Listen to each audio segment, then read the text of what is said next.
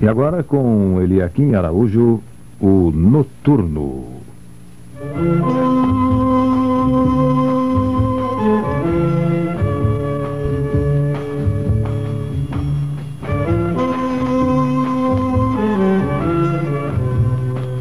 ZYD 66, Rádio Jornal do Brasil, AM.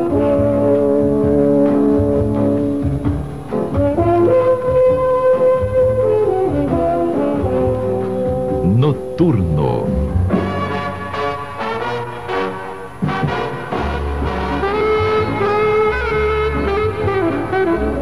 Boa noite, amigos. Estamos começando mais um especial pela Rádio Jornal do Brasil. E hoje, no dia dos seus 50 anos, Antônio Carlos Jobim é o nosso convidado.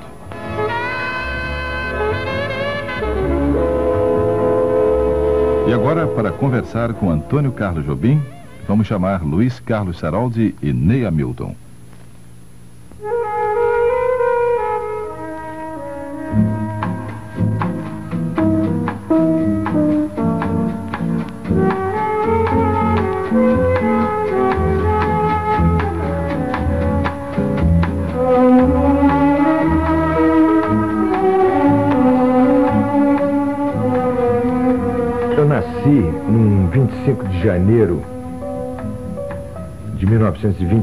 1927, no Rio de Janeiro, na Tijuca, na rua Conde de Bonfim, numa casa que creio que ainda lá está.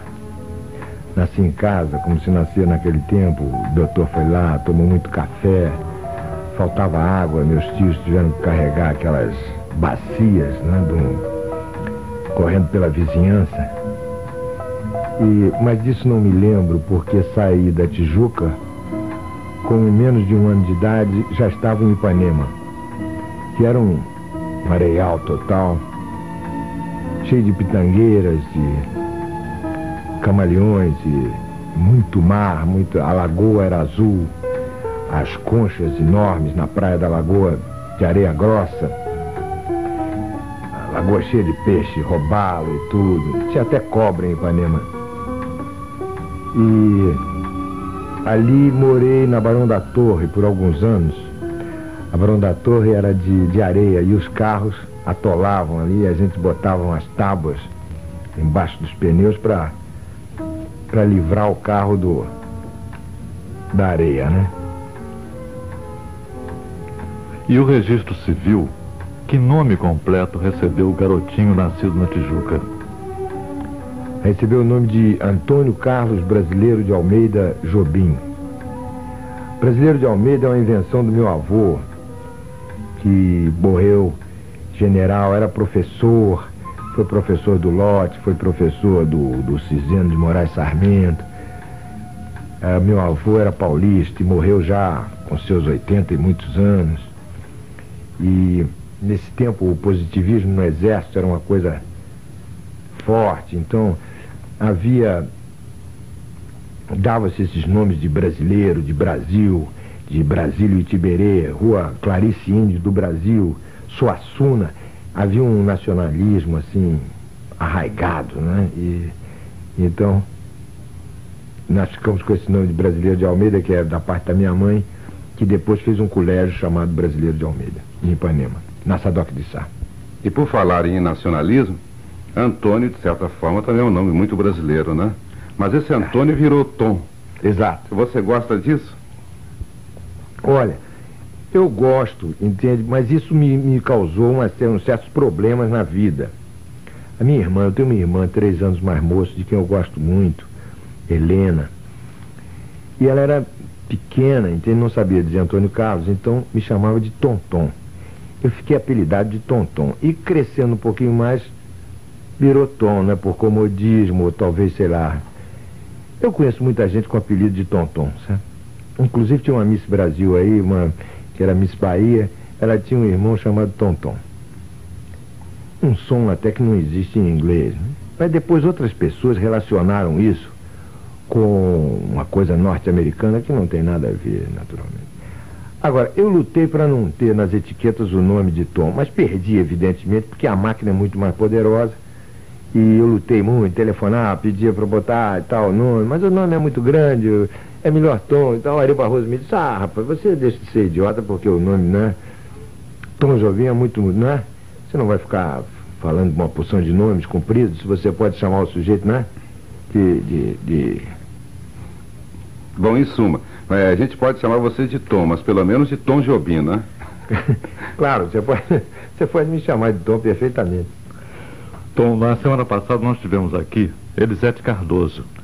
E a primeira coisa que ela que se tocou no programa foi a lembrança daqueles bons tempos da rua Nascimento Silva 107. Como disse o Vinícius, você ensinando para Elisete as canções de Canção do Amor Demais. É. E Elisete se comoveu e disse que, infelizmente, há muito tempo ela não vê você, que vocês não têm mais oportunidade de, de conviver, não sei, né? É verdade. Também ela viaja muito, eu viajo também. Ah, e a gente raramente se vê, muito raro se vê, né? Nesse mundo, né? Ela vai para São Paulo, eu vou para Nova York. Ela vai para Nova York, eu vou para Los Angeles, né? Então a gente fica assim, só se cumprimentando de um avião para outro, né? Assim pela janelinha, né? Mas foi, foi muito bom trabalhar com a Elisete. Eu, eu, eu conheço a Elisete há, há muitos anos e trabalhamos juntos e fizemos esse disco tão bom que é o, o Canção de Amor Demais, né? Que... Bom, então vamos esperar que esse programa, dedicado ao seu cinquentenário. Epa! Desculpe. A de Elisete, seja uma das você, pessoas. Você sabe que eu continuo um garotinho correndo assim pelas areias de. De Copa. De, de como se diz? De Ipanema. De Ipanema. Né? É. Embora a areia não esteja mais tão bonita quanto era, né? Em compensação, o mar também piorou muito, né? O mar piorou bastante. Piorou bastante. Eu te confesso que eu, agora, quando vou à praia, eu tento ir mais para longe, né? Aliás, não foi só o mar que piorou, não é? A fumaça também, né? Fumaça não é mais sinal de progresso, né? É. E não haverá justiça social no Brasil enquanto todos não se mudarem para Ipanema, você sabe. então acho que é o caso de nós lembrarmos de Garota de Ipanema, né? Epa,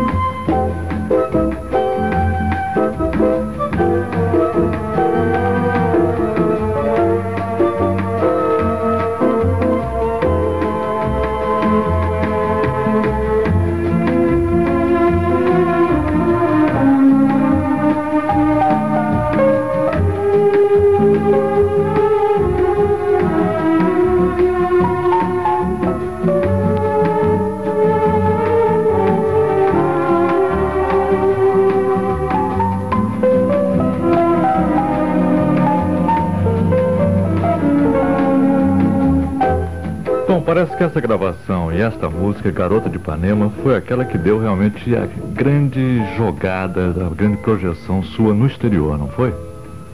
Exato. A, a Garota é, é a canção que fez mais sucesso. A gente faz 300 music, musiquinhas, né? E, e depois uma fica mais famosa que as outras, sempre, né? E esse número aí de 300 não é hipotético, não é mais ou menos isso que você já tem de fato. É mais ou menos isso. É, tá, tá em 250, eu estou exagerando um pouquinho. Mas, naturalmente, dessas 250 tem músicas com, com mais de 100 gravações, né? Eu digo, às vezes uma música tem mais de 100 gravações, como é o caso da Garota, né? Como é o caso do Samba de Uma Nota Só. Eu digo, tem mais de 100 gravações no mundo, né? Contando América, Japão, Alemanha e tudo mais, né? Então realmente a garota. A garota tem sido um esteio, assim, né? Inclusive na parte material da vida, né? Na, na compra do, do, do feijão preto, né? A garota está lá presente. Até hoje, né? Até hoje. Até hoje. Ah, você sabe, ali.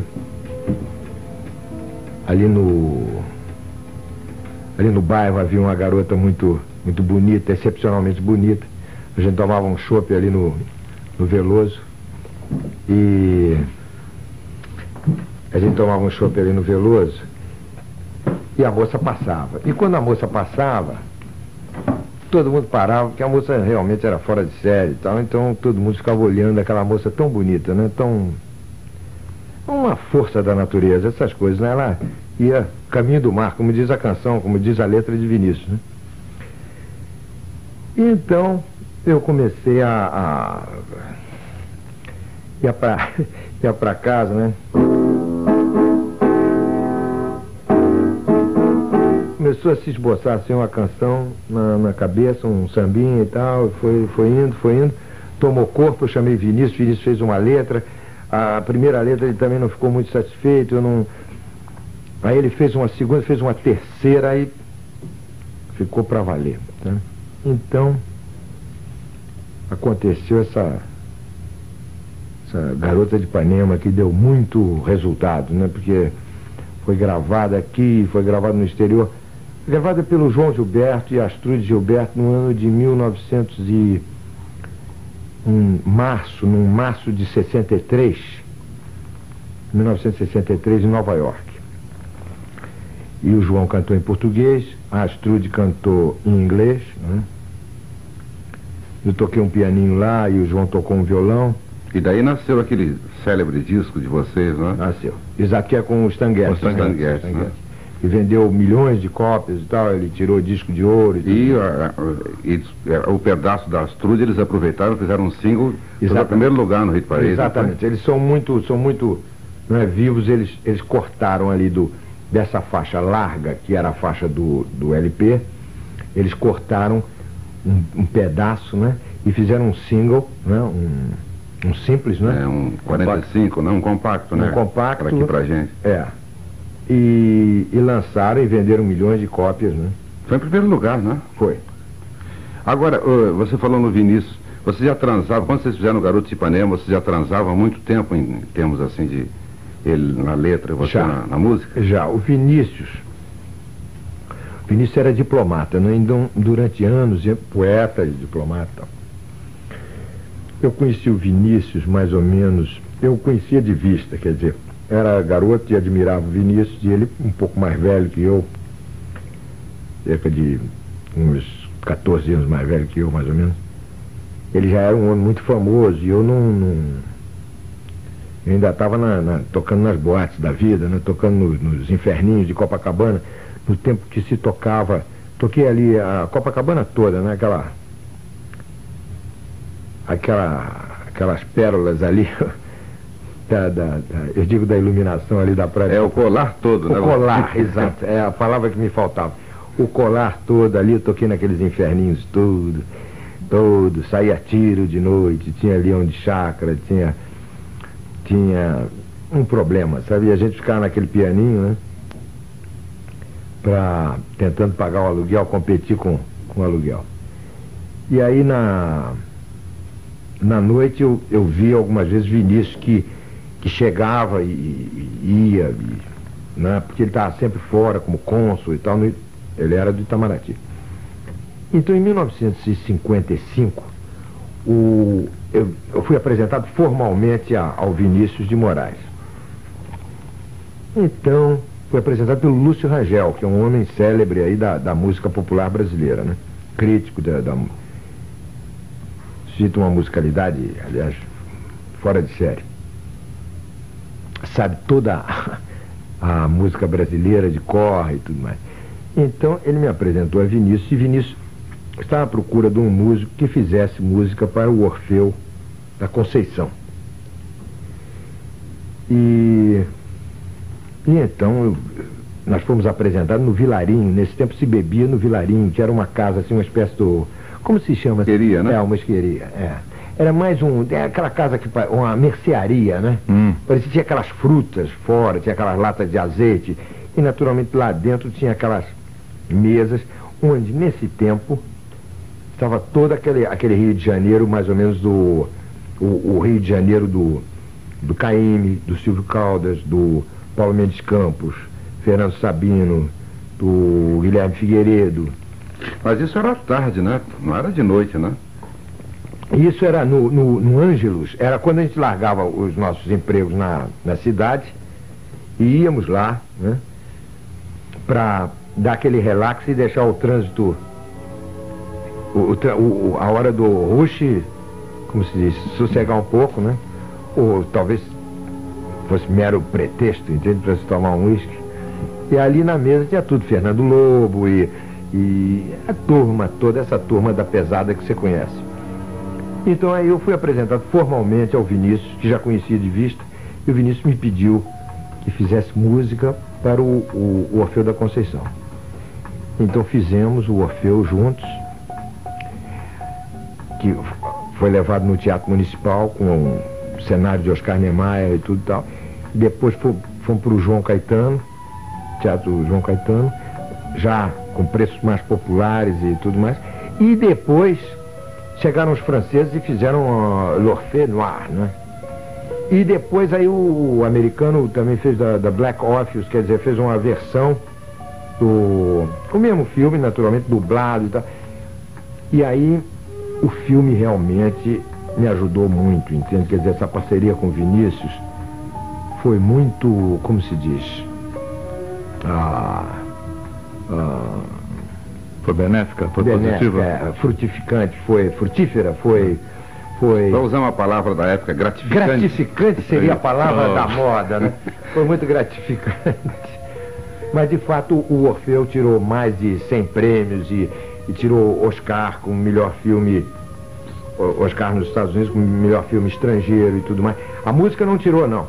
Mas o filme tirou. E naturalmente o filme era tão bom que carregou a música nas costas, né? E já nesse tempo você já estava fazendo arranjo para gravadoras e tudo, né? Já, já estava dentro do estúdio, né? Já estava dentro do estúdio. Lá no estúdio, trabalhei muito assim na, na Pedro Lessa, ali na Continental Discos, daqueles três sininhos. Pedro Lessa todo dia e a cidade, a fila do ônibus, aquela pastinha cheia dos arranjos, né? Fazia aqueles arranjos, o Radamés me ajudava. Diziam, mas como é Radamés e tal?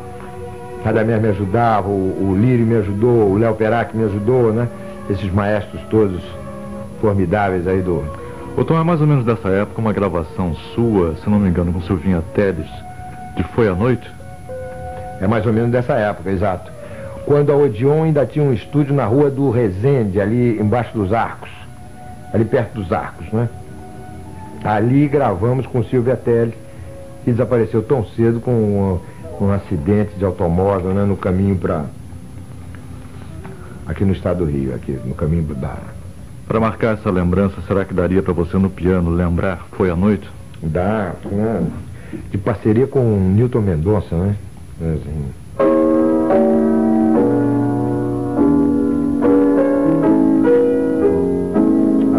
Letra diz, a letra diz.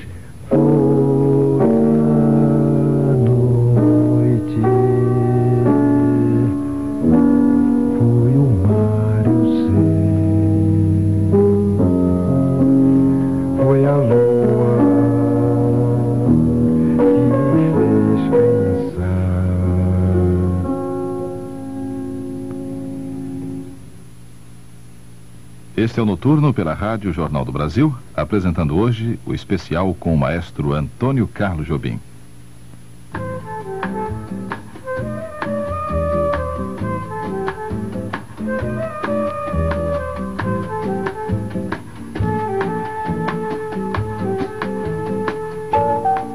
Então, depois desse esboço de biografia aí, mais ou menos 15 minutos, eu acho que a gente pode falar exatamente desse momento dos 50 anos de Tom Jobim.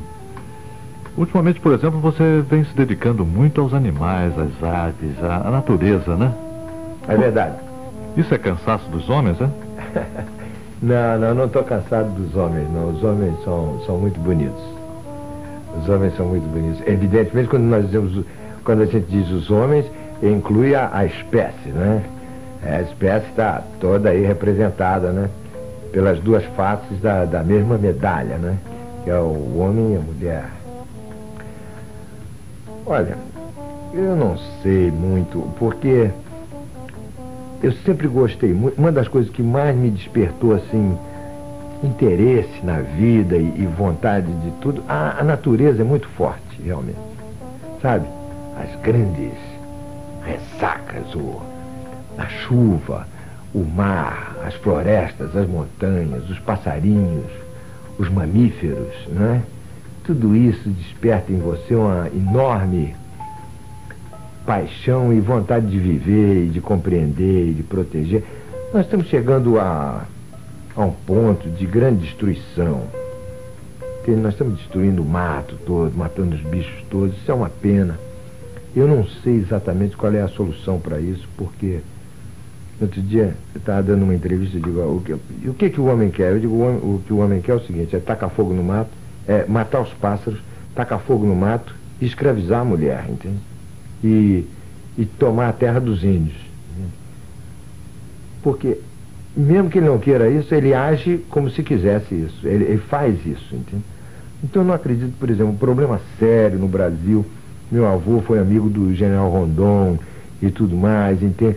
E todo mundo sempre cultivou esse negócio de né, vamos ajudar os índios, vamos, os, os Vilas Boas, né? Essa, essa gente, esses abnegados, essa gente formidável. Então eu não vejo uma maneira de você defender os índios hoje em dia contra o chamado progresso, entende? Quer dizer, o negócio é uma coisa fatal, as estradas vão passar ali, e aquele Éden na beira do rio, com, com os peixes e o mato e tudo, aquilo vai acabar. Então eu tenho visto, às vezes eu vejo do avião, voltando de Nova York, você vê os incêndios na Amazônia, eles queimam assim, umas áreas monstruosas, né? e queimando aquilo tudo com madeira de lei tudo, não tira nem a, não é nem cortar o mato, é, é tacar fogo mesmo, né? Então, muita gente pulando ah, para pulando para Bolívia e tal, porque seringueiro e coisa e tal. E gente do sul, naturalmente, poderosa, São Paulo e, e, e gaúcho coisa, comprando terra lá na, na, na Mata Virgem para para queimar aquilo e. e para devastar, né? Devastar, devastar. Né? Devastação. E, e depois vem um aviãozinho e lança semente de capim, que é para nascer pasto e soltar o gado ali, né? Quer dizer, então nós vamos transformar o Brasil num, em, em boi, galinha e, né? e um, alguns porcos e carneiros e tal. Tudo isso para ser morto na, na, no, no seu tempo devido, né? Exato, exato.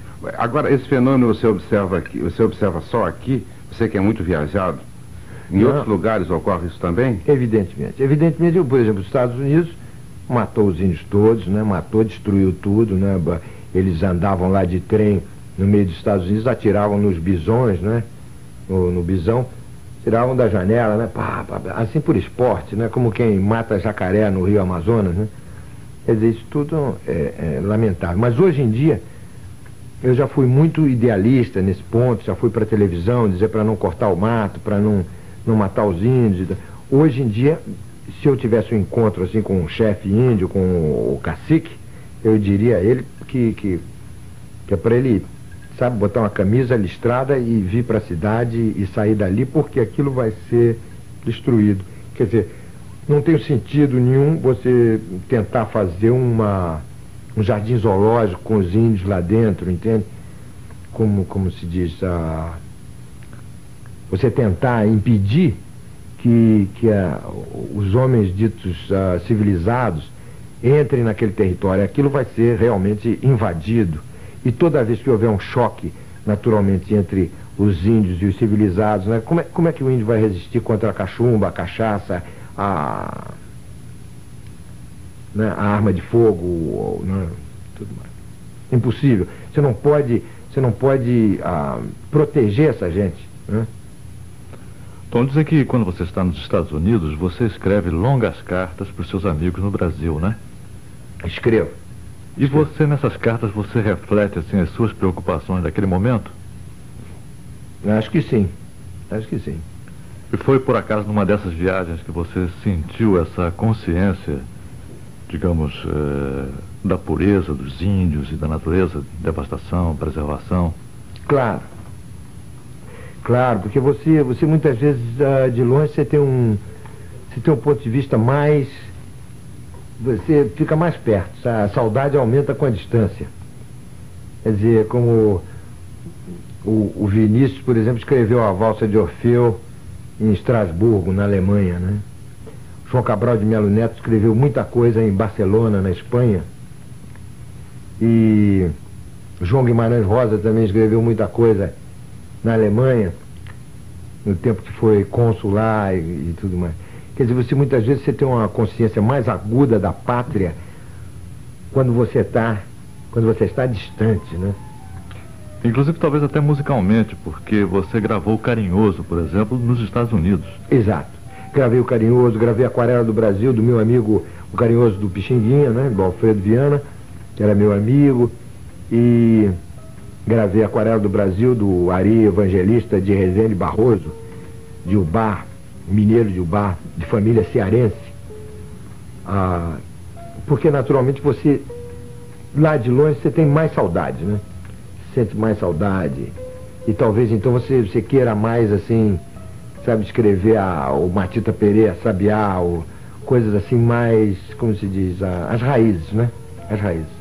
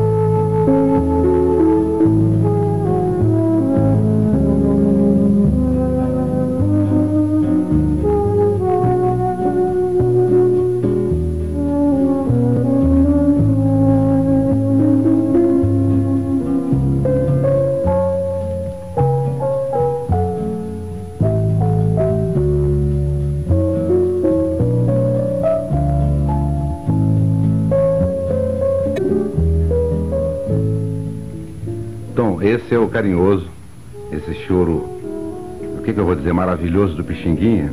Mas você também tem pelo menos o seu choro, né? Eu não sei se você fez mais de um. Mas um eu me lembro, né?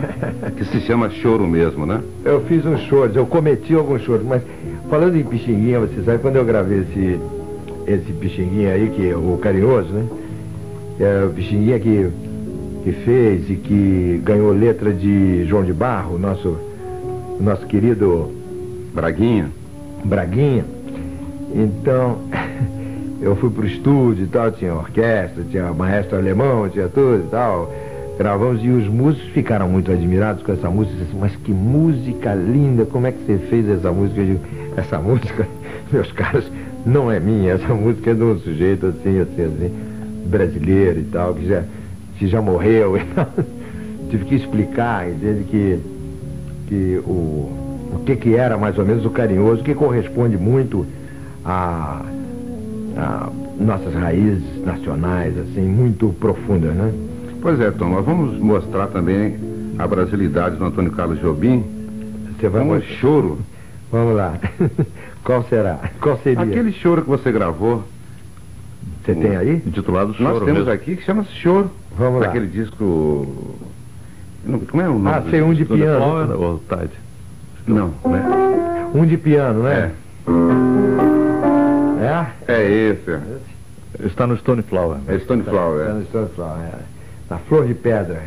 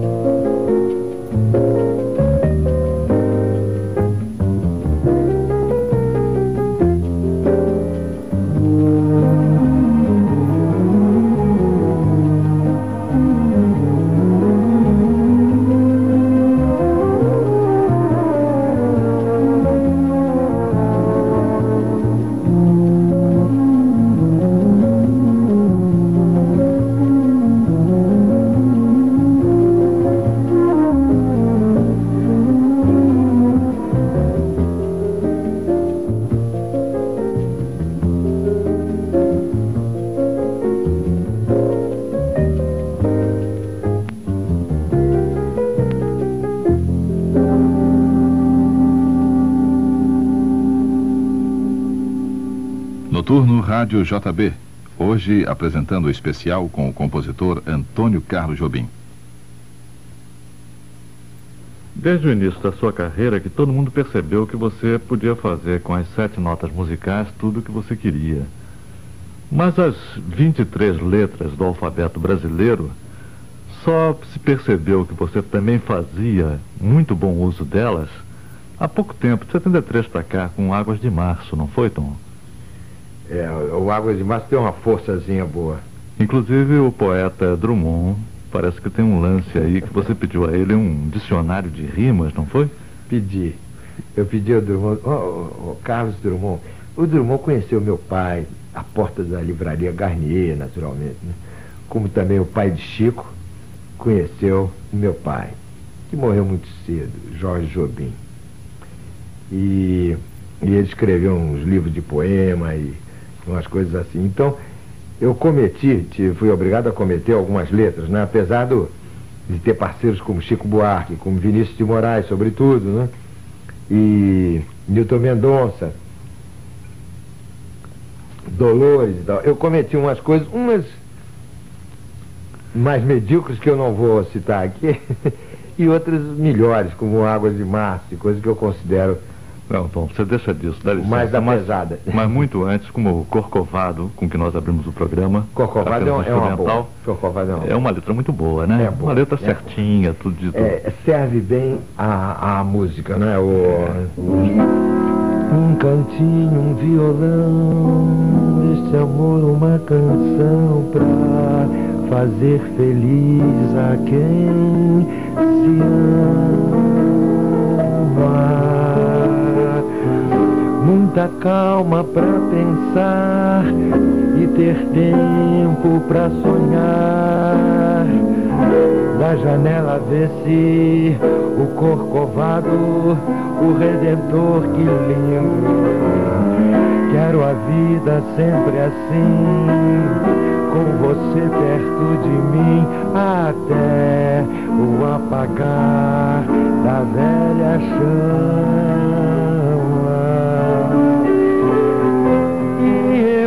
Era triste, descrente deste mundo. Ao encontrar você, eu conheci.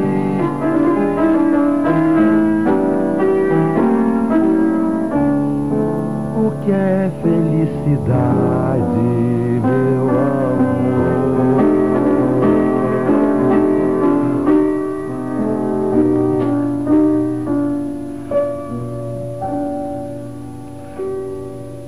você desculpa a indiscrição, mas eu não resisto. O que, que a Tereza disse quando você acabou de mostrar essa música, hein? Ela ficou perturbada, naturalmente. Ô Tom, então, por favor, outra. Mais uma, né? É, tem umazinha, tem aquela. Como é que. Uma que o João Gilberto gravou muito bem, diz, Outra vez sem você, outra vez outra vez. Vou sofrer, vou chorar até você voltar.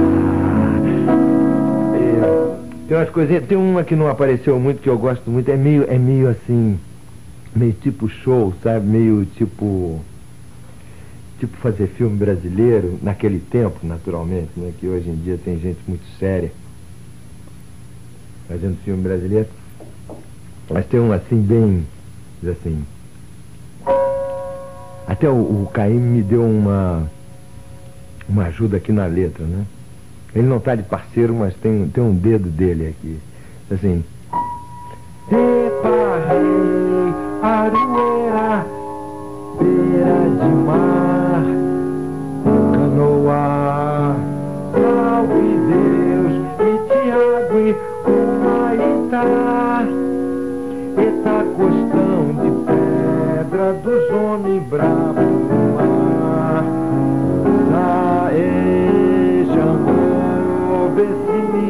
me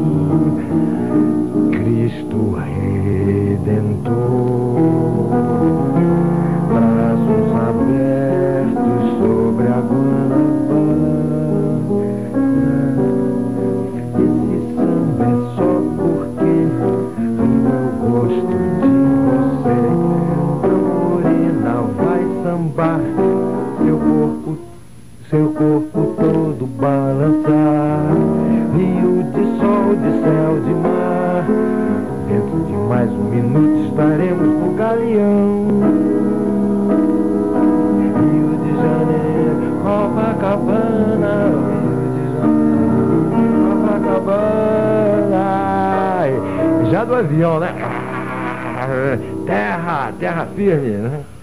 Mais ou menos. Então tem aí um outro mistério. Você, eh, eh, desenvolvendo a sua arte através de uma arte eh, do tempo, que é a música, você também usa as palavras no espaço, exatamente. Espaço. Como na fotografia, né? É um samba descritivo, né? É, eu, você, nós dois aqui nesse terraço. Então mostra aí, né? E o teu olhar. Ah, não me lembro mais. faz- Fazia. Aliás, tem uma gravação de Silvinha maravilhosa, disso com o arranjo do maestro Gaia. Mas, Gaia.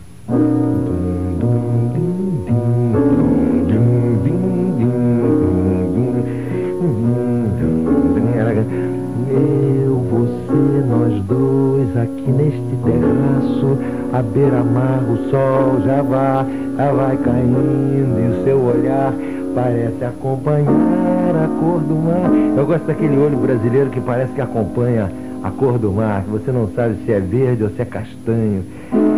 E há sempre uma canção para contar aquela velha história de um desejo que todas as canções têm para contar. E veio aquele beijo, aquele beijo. Mais ou menos, né? Ô Tom, bom, até o momento falamos de você como autor da música e da letra. Agora vamos falar do seu mais recente eh, companheiro de música, né? Jararaca. O Jararaca. Bom, eu vou te dizer uma coisa, encerrando esse capítulo da letra, uma letra que eu gosto, Hum, que eu fiz, Tá ok. é, é essa que faz assim, porque tem aquele, sabe, aquele... Tem aquele homem lá do outro lado do rio, sabe, cortando aqui! Ô João, tá aí, é pau, é pedra, é o fim do caminho, é um resto de touro, é um pouco sozinho, é um caco de vidro, é o samba dos 50 anos, né? O samba dos 50. Que a única vantagem, o Carlos Castanheda, que escreve o livro do índio lá, aquele índio mexicano, diz que a única vantagem que o guerreiro leva sobre seus, seus companheiros, os homens, é que o guerreiro sabe que vai morrer.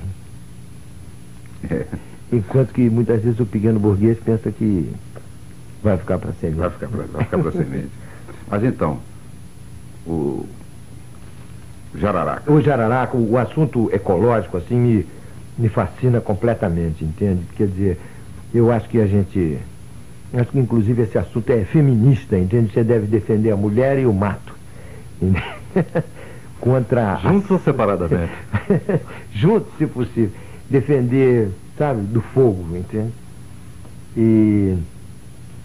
E são coisas tão bonitas que a gente deve realmente, né? E como é que foi? Como é que foi essa sua ideia quando você fez o, o Boto? O, o Boto, o Boto é o seguinte, é, eu tive um sonho, entende?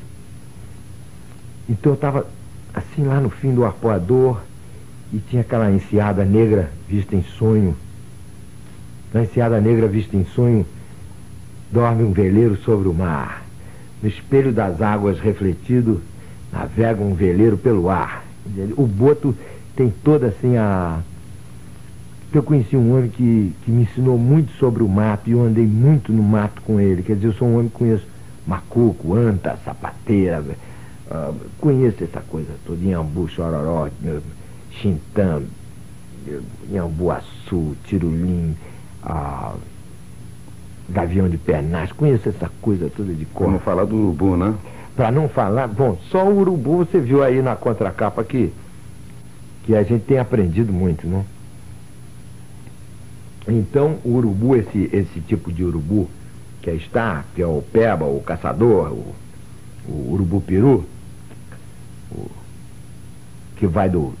Eu nem sabia disso, agora já fiquei sabendo que vai do Canadá à Patagônia, quer dizer. E entravas e salias pelas cordilheiras sem passaporte, né? O bicho está indo do, do, do, do, sul do Canadá até a Patagônia, quer dizer, nós estamos com, incluídos no território do, do Jereba, né? Mas eles ainda existem por aqui? Existem, né? Muito, mas muito mesmo. Aliás, a gente acaba e, e o urubu não acaba, né? Felizmente. Felizmente, algo vai ficar, né? Ô Tom, e é esse negócio de, ser o primeiro a chegar no olho da res, é verdade? É verdade, claro. Mas vem cá, vamos voltar ao Boto. Então você o teve boto, aquela inspiração? O Boto é o urubu. O Boto, você sabe, o Boto é um tremendo símbolo, assim, a, psicanalítico, porque o Boto é aquele mamífero do mar que, que depois virou gente, né? Que um dia desceu na praia de Ipanema e saiu andando. o boto, o boto é aquele mamífero, não é? O boto não é peixe, né? O boto é, é como a gente. Uhum, vive lá e cá, né? É, de idade mamar os filhotes. Bom, agora nós queremos mostrar na íntegra o, o boto. boto. Então vamos lá.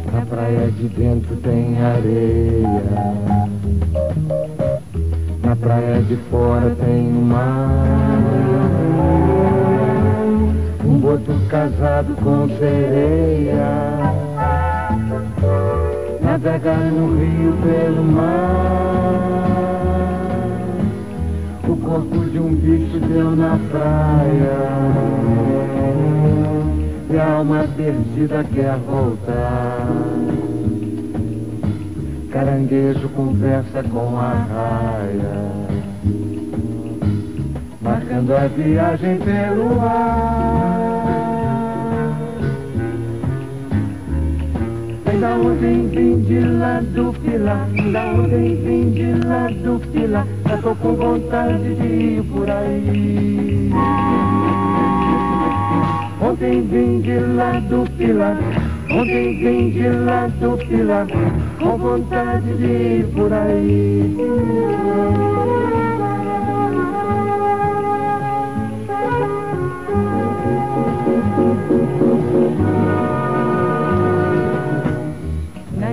Deserto o sol desmaia. Do alto do morro vê-se o mar. Papagaio discute com jandaia. Se o homem foi feito pra voar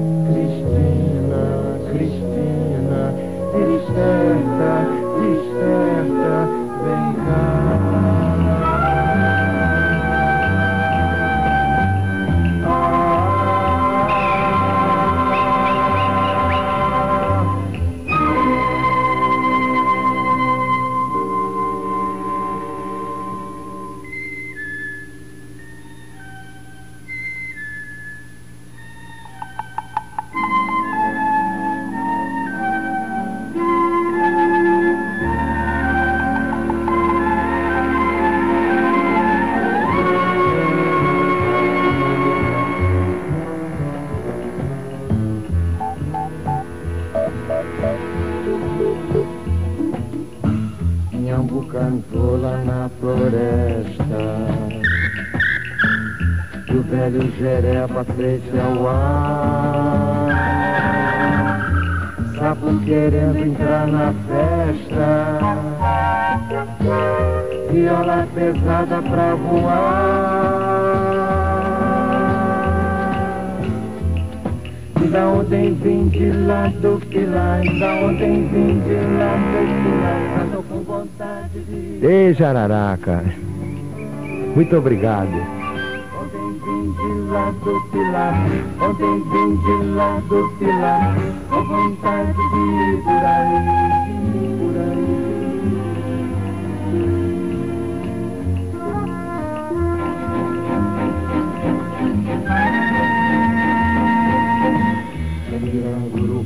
Mestre do vento,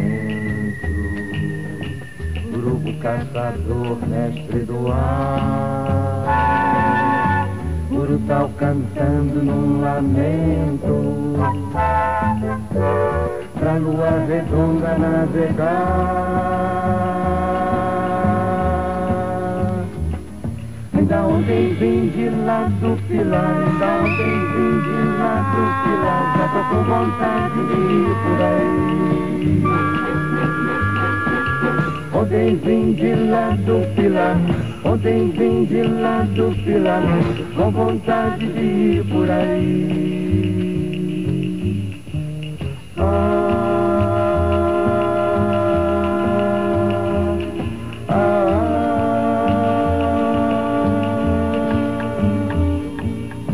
Na enseada negra vi sem sonho Dorme um sobre o mar Espelho das águas refletido Navega um veleiro pelo ar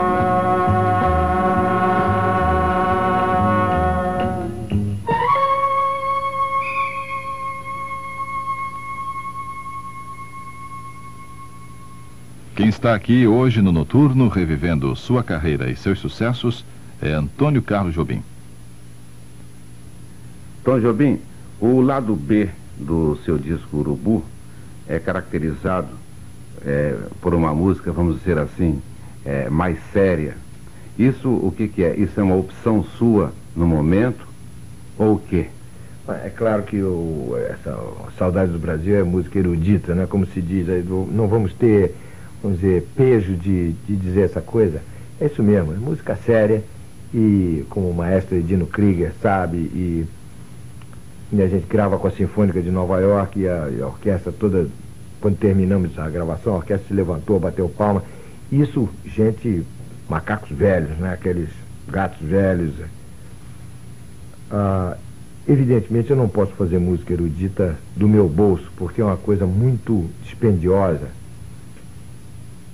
A música erudita tem que ser, como toda orquestra sinfônica, tem que ser financiada pelo governo. Quer dizer, eu quero que o, que o governo do Brasil se interesse pela, pela música erudita do Brasil, porque com o Vila Lobos, por exemplo, teve incrível ajuda do governo, porque sem isso você não pode reunir uma orquestra sinfônica do, do, do seu bolso para você fazer, por exemplo, um Saudades do Brasil. né? Então, se isso fosse possível, você no momento optaria pela música é, erudita. Eu, no momento, acho que faria umas, umas peças assim para. umas peças sinfônicas. Mas não ia esquecer a música popular, né? Nunca. Não ia deixar. Aliás- dar aliás, pra gente a garota de Ipanema. Nunca. Aliás, aliás, essa fronteira nunca existiu. Né? Não, não existe em Chopin, não existe em Bach, não existe em Vila Lobos. Não existe fronteira entre a música erudita e Não a... existe em Edino Krieger também. O próprio Edino mesmo, é ao claro. lado da seriedade, já fez músicas até para festival. Mas é claro, meu, meu, meu maestro Edino Krieger, o, o, o Cláudio Santoro, ah, o, oh meu Deus, o Radamés Inhata e tantos maestros, o Léo Perac, não, não, não há essa fronteira. Eu, devido ao adiantado da hora, me sinto anterior à fronteira.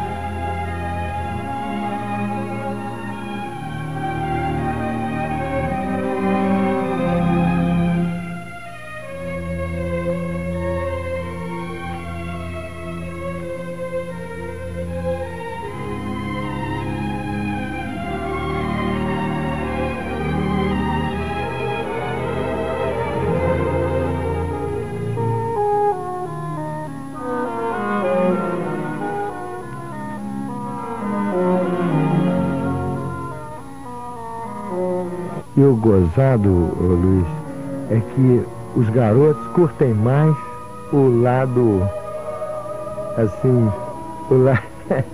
E- O lado erudito do disco. exatamente, exatamente. Pois é, como eu estava dizendo, Tom, seria muita pretensão nossa tentar resumir esse acontecimento, que são os seus 50 anos de idade, num programa de 58 minutos. Porque a sua obra, com mais de 250 composições, evidentemente precisaria de semanas. Ou pelo menos especial. 24 horas da rádio Ou pelo no menos ar, né? 24 horas, que seria muito justo. Mas nós gostaríamos de encerrar com saudade do Brasil e com uma palavra sua, ou a respeito disso, ou a respeito de um resumo, ou de um sentimento desse momento em que se comemora os seus 50 anos nesse dia. Puxa vida, olha aqui. A vida é boa. A vida é bela. Apesar dos precalços da gente quebrar a espinha, da gente. da gente saber que vai morrer muitas vezes, né? E pensar até que vai morrer antes do tempo, né? Sofrendo de morte prematura, morte precoce, né? E a vida é boa, as pessoas são boas, às vezes elas não podem ser muito boas, porque as, as circunstâncias não, não ajudam, né? Eu, se tivesse uma mensagem para dizer, é claro que eu não tenho, eu estou aqui mais ou menos a, a besteirão, né? Idiota. Mas o. Acho que a gente, sei lá, a gente tem que compreender as coisas, ouvir, ouvir os outros, né? E. Sei lá, a mensagem é paz e amor mesmo, não é? Qual é história? Não sei.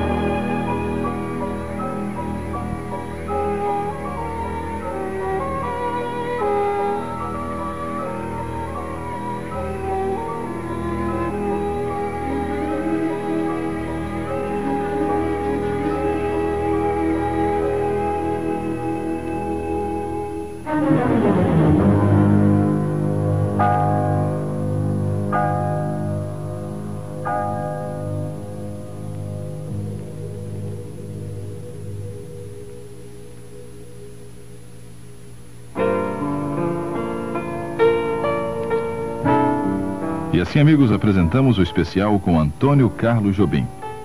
Produção de Luiz Carlos Saraldi e participação na entrevista de Ney Hamilton. Noturno volta amanhã, às 11 da noite. Um abraço e até lá.